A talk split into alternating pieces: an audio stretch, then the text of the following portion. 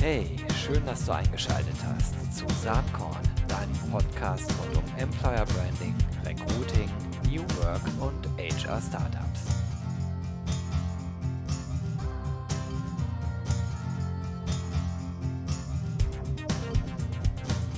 Ja, Freundinnen und Freunde von Employer Branding, Personalmarketing und Recruiting. Heute der Saatkorn Podcast mit einem Gast, auf den ich mich schon sehr, sehr freue. Es ist Rudi Bauer, der ist Chief Evangelist bei Stepstone. Also da, da, müssen wir gleich länger drüber reden. Hallo Rudi, herzlich willkommen. Ja, hallo, freut mich sehr, dass ich da sein darf. Und wir sitzen in einer wirklich skurrilen Location. Wir sitzen nämlich in Bielefeld im Glück und Seligkeit. Und wenn ihr im Hintergrund Musik hört, das ist eine ehemalige Kirche, das Glück und Seligkeit. Und heute ist es ein ziemlich cooles Restaurant. Also wenn ihr mal in Bielefeld seid, dann lohnt es sich wirklich hier vorbeizugehen. Ja, und als Chief Evangelist gibt es, glaube ich, keinen besseren Ort als eine Kirche, um dieses schöne Gespräch zu führen. Es ist die perfekte Location. Rudi, erzähl doch erstmal den geneigten Zuhörer, was macht denn ein Chief Evangelist? Was macht ein Chief Evangelist? Das ist die Frage, die ich am meisten gestellt bekommen habe, seitdem ich es bin. Deswegen wollen wir die ganz schnell hier weghaben. Genau, und äh, in, Wahrheit ist es, in Wahrheit ist es so, dass Stepstone, glaube ich, diese Rolle geschaffen hat, weil wir einfach den Markt verstehen wollten. Und ein Evangelist würde man jetzt mal glauben, der geht raus und predigt den ganzen Tag. Aber es ist in Wahrheit genau das Umgekehrte. Ich höre sehr, sehr viel zu. Wir versuchen den Markt zu verstehen. Wir versuchen zu verstehen, was da gerade abgeht. Und ich glaube, das ist so essentiell wichtig geworden, ein Verständnis für die Gegebenheiten zu entwickeln und nicht mehr, mehr zu sagen, die Mechanik, die jahrelang funktioniert hat, ich nehme eine Stellenanzeige, pack Traffic drauf und dann kommen die Bewerbungen rein und die Menschen behandelt man dann noch schlecht und dann kommen sie trotzdem. Die Mechanik hat aufgehört zu funktionieren und ich glaube, das ist etwas, wo wir dann gesagt haben, wir müssen das verstehen, wir wollen das verstehen und deswegen wurde diese Rolle auch geschaffen und ich habe ganz viel Spaß damit. Mega cool. Ich muss ganz ehrlich sagen, äh, wenn noch irgendjemand einen Chief Evangelist Posten zu vergeben hat, da hebe ich jetzt hier auch mal die Hand, weil äh, ich übersetze das jetzt mal so, wie ich es verstanden habe. Eigentlich bist du eine Art Trend Scout. Das mhm. heißt, du gehst äh, raus in die Szene auf Veranstaltungen, aber auch sicherlich zu Kunden, mhm. vielleicht sogar zu euren Konkurrenten und hörst mal, was die so machen, wie mhm. die den Markt so wahrnehmen. Ich hatte vor kurzem ein, äh, einen Podcast hier mit Marius Luther von Hey Jobs, mhm. der, äh, dessen Originalstatement war, es hat sich ausgestepstoned. Äh, was sagst du denn dazu? Ich, ich, ich glaube, es hat sich generell ausge wertschätzt, würde ich einmal ja. sagen. Ich glaube, das, das, Hauptproblem dieser Branche ist in Wahrheit Wertschätzung oder nicht vorhandene Wertschätzung. Und ich glaube, was die Branche lernen muss, und das betrifft uns in Wahrheit alle, und das fängt beim Recruiter bei Unternehmen an, geht aber bis in die Geschäftsführung rauf. Ich glaube, Menschen wollen einfach gewertschätzt werden und Menschen haben es auch verdient, gewertschätzt zu werden. Und ich glaube, das ist das, was diese Branche nie machen musste, es gab immer eine Pipeline vor der Tür, wo einfach Menschen Schlange gestanden sind, um einen Job zu kriegen. Und von dieser Zeit können wir uns Gott sei Dank, für, aus meiner Sicht Gott sei Dank verabschieden. Und äh, alles andere hat einfach mit Kommunikation und mit Wertschätzung zu tun. Mhm. Und äh, auch wenn wir jetzt Menschen kategorisieren, ich finde es so wahnsinnig spannend. Ich hatte gestern ein, ein, ein Fernsehinterview zum Thema Generation Baby Boomer trifft Generation Z was passiert da gerade? Und ich finde allein schon diese Kategorisierung so wahnsinnig lustig. Ja, das ist so, wenn du Autos nach Baujahren sortieren würdest und sagst, das einzige Messkriterium für die Wertigkeit eines Fahrzeuges ist das Baujahr, was ja völliger Schwachsinn ist. Und ich glaube, sich einfach da mal Gedanken zu machen, zu sagen, was passiert da, was geht in diesen Menschen vor? Ja, wir vergessen alle immer, dass Menschen, sobald sie in eine Bewerbungssituation, eine Jobsuchsituation kommen, einfach in einer wahnsinnigen Stresssituation sind. Das ist etwas, was keiner von uns wirklich gut kann. Niemand macht es täglich, niemand macht es mehrmals wöchentlich oder einmal im Monat. Und sobald wir in diese Situation kommen, sind wir in einer speziellen Ausnahmesituation. Und die erfordert in Wahrheit von allen anderen Beteiligten, die da professionell agieren in diesem Umfeld, dass sie diese Menschen unterstützen würden. Und genau das Gegenteil passiert man behandelt die noch schlechter. Ich finde das ganz witzig, weil ich immer sage, ähm, es gibt wenig fundamentalere Entscheidungen im Leben als zu welchem Arbeitgeber gehe ich. Mhm. Denn das wird natürlich Teil meiner eigenen Identität. Genau. Das ist also mehr als einfach äh, ein bestimmtes, sagen wir mal, Auto, was beim Deutschen ja mhm. auch sehr nah an der eigenen Identität ist, zumindest wenn er über 50 ist. Bei den Jüngeren ist das vielleicht ganz anders. Aber ähm, das ist halt was anderes. Es ist eine sehr grundlegende Entscheidung, selbst wenn ich irgendwann auch diesen Arbeitgeber wieder verlasse. Er wird immer Teil meiner Identität sein. Und ich finde, die beste Analogie ist eine, die vielleicht noch einen Tacken ernsthafter ist. Danach gibt es aber auch nichts weiteres mehr. Mhm. Das ist nämlich die Partnerwahl. Mhm. Mhm. Und wenn man jetzt einfach mal die Partnerwahl äh, nimmt, dann hat man in der Regel ja nicht die ganzen Broker da drin, die jetzt äh, die Stepstones oder Hey-Jobs oder wer auch immer das äh, sein mag, äh, äh, sind. Aber auch da, ohne Wertschätzung geht es nicht. Genau. Also äh, von daher ist das ganz wichtig. selbst wenn ich nämlich jetzt die ganze Dienstleisterbranche rausnehme, agieren ja auch viele Arbeitgeber so. Das darf man nicht vergessen. Mhm. eigentlich agieren die oft noch so wie vor 10, 15 Jahren, als es noch Arbeitgebermärkte mhm. waren und agieren mit sehr wenig Wertschätzung für die Mitarbeiter, die sie ja eigentlich gewinnen wollen und mhm. die das Unternehmen eigentlich erst zu dem machen, was es ist. Mhm. So, jetzt ist die Frage, wo entwickeln sich die Dinge hin?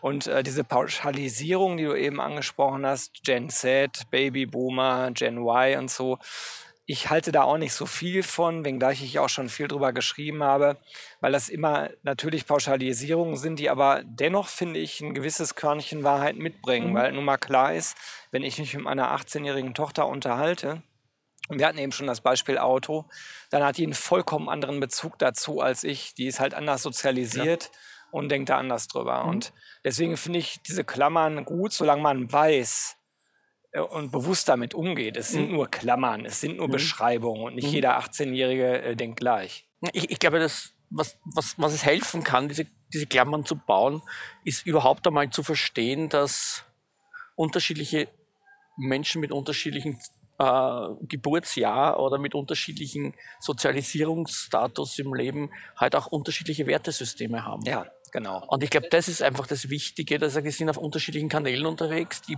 haben unterschiedliche Botschaften, die sie empfangen möchten. Die haben unterschiedliche Trigger, mit denen wir sie eigentlich mobilisieren können. Und ich meine, ich bin noch sozialisiert worden, ich nehme ihn mal total gerne als Beispiel, weil es so prägnant ist. Ich habe 86 zu arbeiten begonnen, also vor vielen, vielen Jahren. Und ich bin noch sozialisiert worden in, in einem Telekommunikationsunternehmen. Man hat mir die Parkplätze gezeigt. Ja. Wie nah ist der Park Parkplatz am Eingang? genau, genau. Da gab es den Parkplatz äh, für die normalen Mitarbeiter, dann gab es die Parkplätze für das mittlere Management und dann gab es einen Innenhof, den man nicht einmal betreten durfte als Normalsterblicher, mit 15 Parkplätzen mit Messingschildern mit Namen drauf. Da hat man gefragt, und habe ich ein Eckbüro und wie viele Fenster hat das? Genau, genau. Und, und, und wenn du eine gewisse Ebene erreicht hast, hast du Seitenteile bei deinen Vorhängen bekommen. Ja? Und das war damals wirklich noch ein Anreizsystem, ja, ja. das uns auch noch motiviert hat, wirklich uns weiterzuentwickeln. Wenn ich das meinen Kindern, die sind jetzt 26, 24 und 22 erzähle, kriegen die einen Lachflash ja, und, und packen es überhaupt nicht. Ja.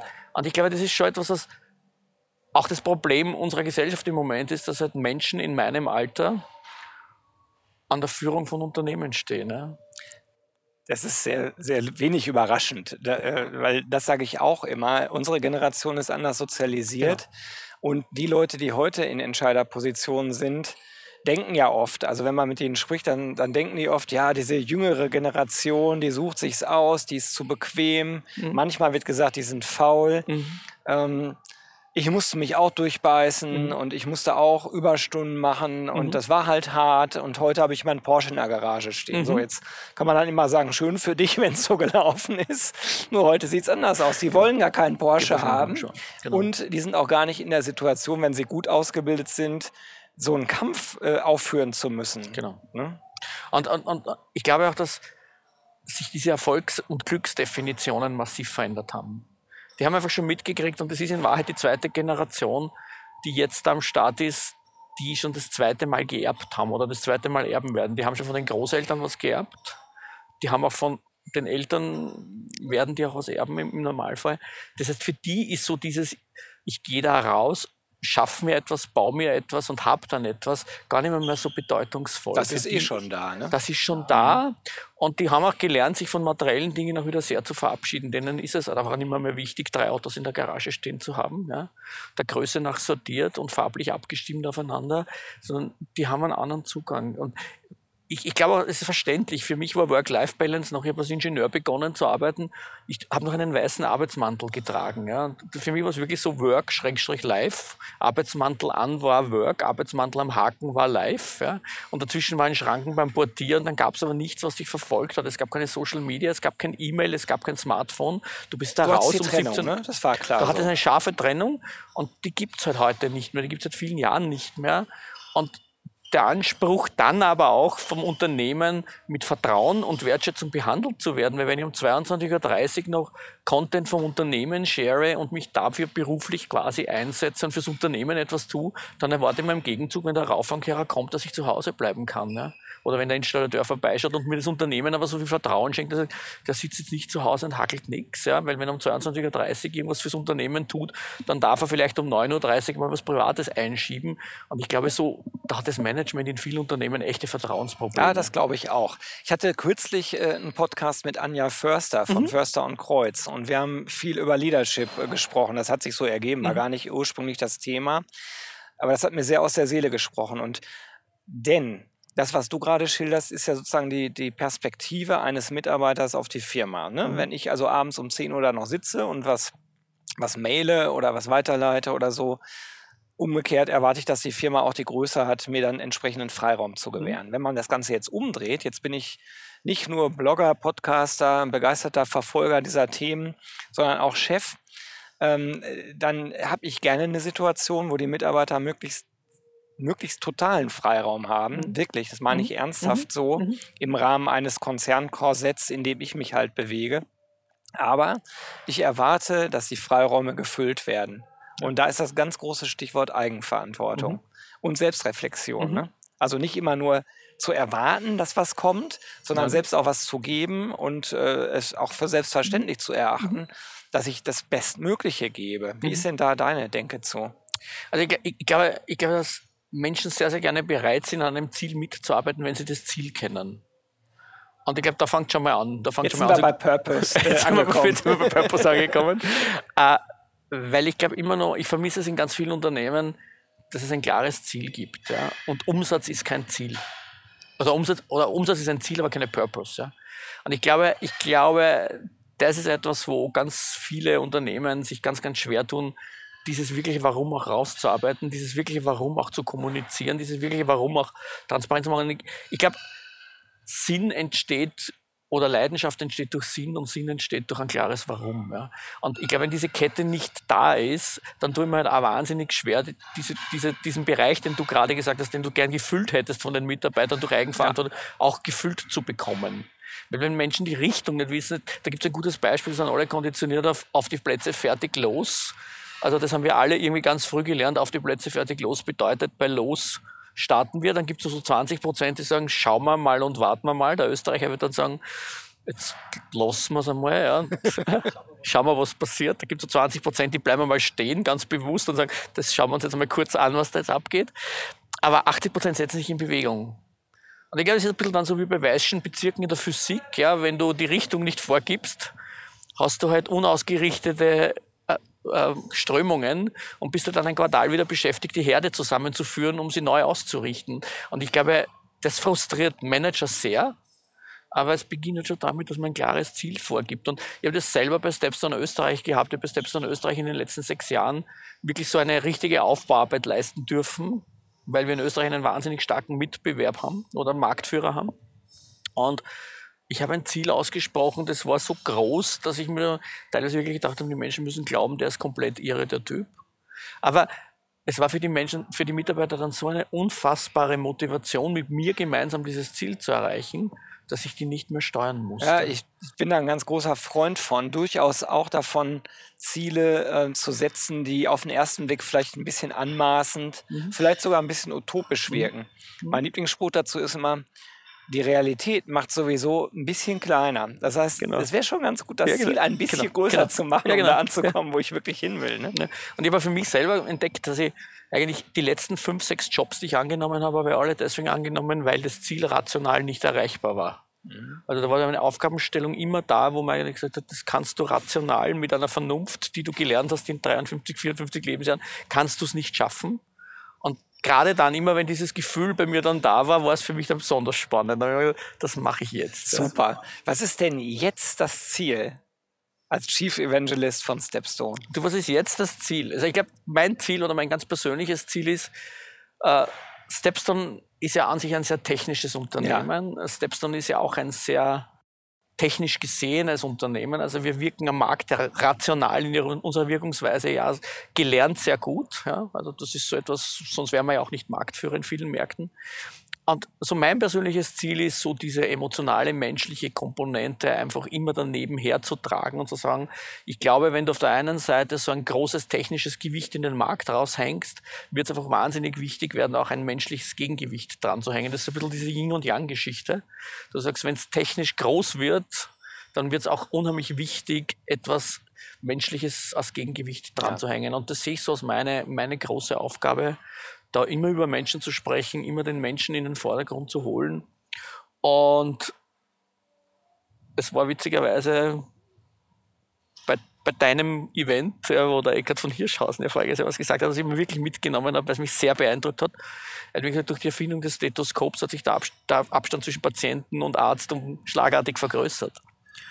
Und niemand wird die Wirkungsweise eines Stethoskops jemals in Frage stellen und was es der Medizin gebracht hat. Aber das Fakt, dass sich der Abstand vergrößert hat und dass wir uns alle als Menschen doch immer wieder die Frage stellen, äh, ist die Medizin noch oder sind die Menschen noch und Ärzte noch nahe genug an uns dran? Ich glaube, das braucht dann einfach dieses Gegengewicht. Und das, das ist so das auch, was ich bei Stepstone sehe. Es ist ja so, wenn wir jetzt über die Sinnebene sprechen, ich weiß das aus den beiden letzten Jahren, wo ich immer Gelegenheit hatte, mit Sebastian Detmers, mhm. also äh, länger zu sprechen. Ähm, für die, die es jetzt nicht wissen, Sebastian Detmers äh, gehört der Geschäftsführung äh, oder ist Geschäftsführer, glaube ich, von Stepstone. Ne? Er ist auch der neue CEO von Stepstone. Ja, der neue CEO. Happy, happy, äh, sag mal nicht Happy äh, äh, Birthday, sondern herzlichen Glückwunsch, lieber Sebastian, an der Stelle jetzt mal. Der hat das ja auch erkannt. Also natürlich äh, hat er die Aufgabe, das Unternehmen auch umsatztechnisch und von den Zahlen her, von den KPIs richtig zu führen. Aber in dem Gespräch letztes Jahr war auch schon ganz viel von der Sinnebene die Rede mhm. und ganz viel davon, welche Bedeutung Stepstone eigentlich jetzt nicht nur für die eigenen Mitarbeiter mhm. hat, aber durchaus auch, mhm. aber auch für den Markt. Und mhm. sinngemäß, ich kriege jetzt nicht das ganz genaue Wording zusammen, äh, sinngemäß war es, wir wollen halt äh, äh, die Menschen zu den bestpassendsten Arbeitgeber bringen. Mhm. Ist das so? Also wie ist das bei euch nochmal genau? Genau, also unsere Mission ist, we're helping people to find the job they love. Ja, okay was also eigentlich wirklich also darum wirklich geht, Menschen ganz, ganz nahe ja. an ihren Traumjob, an ihren genau. individuellen Traumjob und damit auch an das Unternehmen, wo das ermöglicht wird, ranzuführen. Und das ist natürlich eine Sache, das ist cool, für sowas zu arbeiten. Absolut. Wenn ich jetzt sozusagen Absolut. wieder aus der Mitarbeiter denke, von Absolut. Stepstone mhm. schaue, das ist ja mega cool und motivierend allemal besser, als sozusagen Menschen dahin zu bringen, zu rauchen oder Waffen mhm. zu kaufen mhm. oder all die tollen Unternehmen, die es sonst noch so gibt. Ja, es ist schon eine, es ist schon eine schöne Mission, wenn man in der Früh beim Zähneputzen dasteht und sagt, das mache ich eigentlich den ganzen ja. Tag. Und wenn ich mir dann vorsagen kann, ich helfe Menschen näher an ihren Traumjob ranzukommen. Nämlich auch in der Kombination damit, dass wir sie nicht von ihrer eigenen Verantwortung befreien. Ja, das hatten wir eben schon. Ne? Eigenverantwortung genau. ist wichtig. Genau. Und ich glaube, dann einfach nur mitzuhelfen, dass ich sage, ich zeige dir, welche Möglichkeiten es für dich da gibt, ist schon eine sehr, sehr coole Mission. Ja. Super. Was sind äh, aus deiner Sicht denn jetzt die ganz großen Herausforderungen von Stepstone äh, im Moment? Ich glaube, die ganz großen Herausforderungen sind, äh, wenn man jetzt einmal sich den Markt ansieht, hat sich ja dieser Markt von einem Arbeit Arbeitgebermarkt in einen Arbeitnehmermarkt ja umgedreht. Und das passiert weiterhin. Also wenn man sich so die Bevölkerungsprognosen in, nächsten, in, die, in, in den nächsten 10, 15 Jahre vorprojiziert, wird man sehen, dass sich das nicht mehr ändern wird, sondern noch verstärken wird. Und ich glaube, die große Herausforderung ist in Wahrheit, so bedeutungsvoll zu werden und das geht in Wahrheit nur über Content. Einfach so bedeutungsvoll zu werden, dass wenn Menschen an Jobwechsel, an Veränderungen in dem Bereich denken, auch in erster Linie dann wirklich möglicherweise an Stepstone denken, weil sie sagen, dort finde ich die Informationen, die mir helfen, für mich selber den bestmöglichen Weg zu finden. Und das ist ehrliche, offene Kommunikation, das ist viel guter Content, der unterstützt, das sind Antworten auf Fragen. Und wir haben ja Candidate Journeys runter analysiert bis zum Erbrechen, kann man wirklich sagen. Und haben gesagt, wo sind da die Löcher, wo sind die fehlenden Informationen? Und wenn man sich heute klassische Stellenanzeigen anschaut, immer noch, ja, das hat jetzt gar nichts mit uns zu tun, weil der Content kommt von den Unternehmen, dann ist es einfach austauschbarer Müll. Ja, also man kann das, wenn man 80 Prozent der Dinge rausnimmt, passiert gar nichts. Du sprichst ja, mir aus der Seele. Ja. Ich bin ja nicht nur Podcaster und Blogger, ich bin ja auch Geschäftsführer einer äh, nicht ganz kleinen Employer Branding, Personalmarketing und Recruiting Agentur. Und ähm, da beißt sich so ein bisschen die Katze in den Schwanz. Mhm. Die Kunden verstehen das oft schon. Mhm. Die sind allerdings gebunden wieder in die Zwänge ihres Bewerbermanagementsystems. Das heißt, dass eine Stellenanzeige mehr sein sollte als das, was, ich sag's einfach mal ganz böse, jetzt als SAP Success Factors zu bieten äh, imstande in ist, äh, ist. Mhm. Das ist den Leuten schon klar. Nur Ja. dummerweise geht's halt nicht. Ja. Und weil es nicht geht, wird's nicht gemacht. Genau. Und alle wissen, es müsste anders sein. Und äh, ich glaube ja immer, dass demnächst die Karriere-Websites verschwinden, weil wir auch eine starke Individualisierung äh, erleben und eigentlich die Stellenanzeige zukünftig die Karriere-Webseite ist mit allen individuell notwendigen Informationen für die Zielgruppe, für die dieser Job geeignet ist. Genau. So. Und, und ich glaube, ich glaube, wenn man sieht, also ich, ich habe in meinem Leben, ich, war lange in der Telekom-Branche und ich habe wirklich gelernt, das war so die Branche, die es wirklich geschafft hat, disruptiert zu werden, so richtig. Ja, sozusagen. Also alle, die es damals gab und die so 95% Weltmarktanteil hatten, gibt es alle nicht mehr in der Form. Und ich habe es wirklich miterlebt und für mich war die Erklärung eine einzige, ja. Man hat den Menschen vergessen. Ja. Ja. Und Das ist ein gutes Stichwort. Äh, sorry, wenn ich dich unterbreche, aber da wollte ich hin und Ja. jetzt sind wir gerade da. Stichwort äh, das ganze Thema AI, KI, Ja. äh, diese ganze Automatisierung. Ähm, vor zwei Jahren, vielleicht auch vor einem Jahr noch der Mega-Hype schlechthin. Letztes Jahr auf dem RC19-Festival war es Kernthema. Mhm.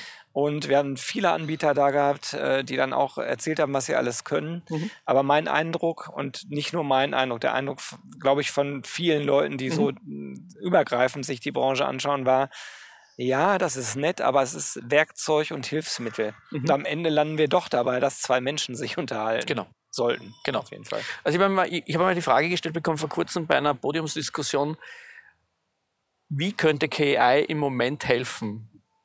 Und meine Antwort darauf war, KI würde im Moment wirklich das Problem lösen, wenn es Menschen lokalisieren könnte, denen Wertschätzung völlig egal ist.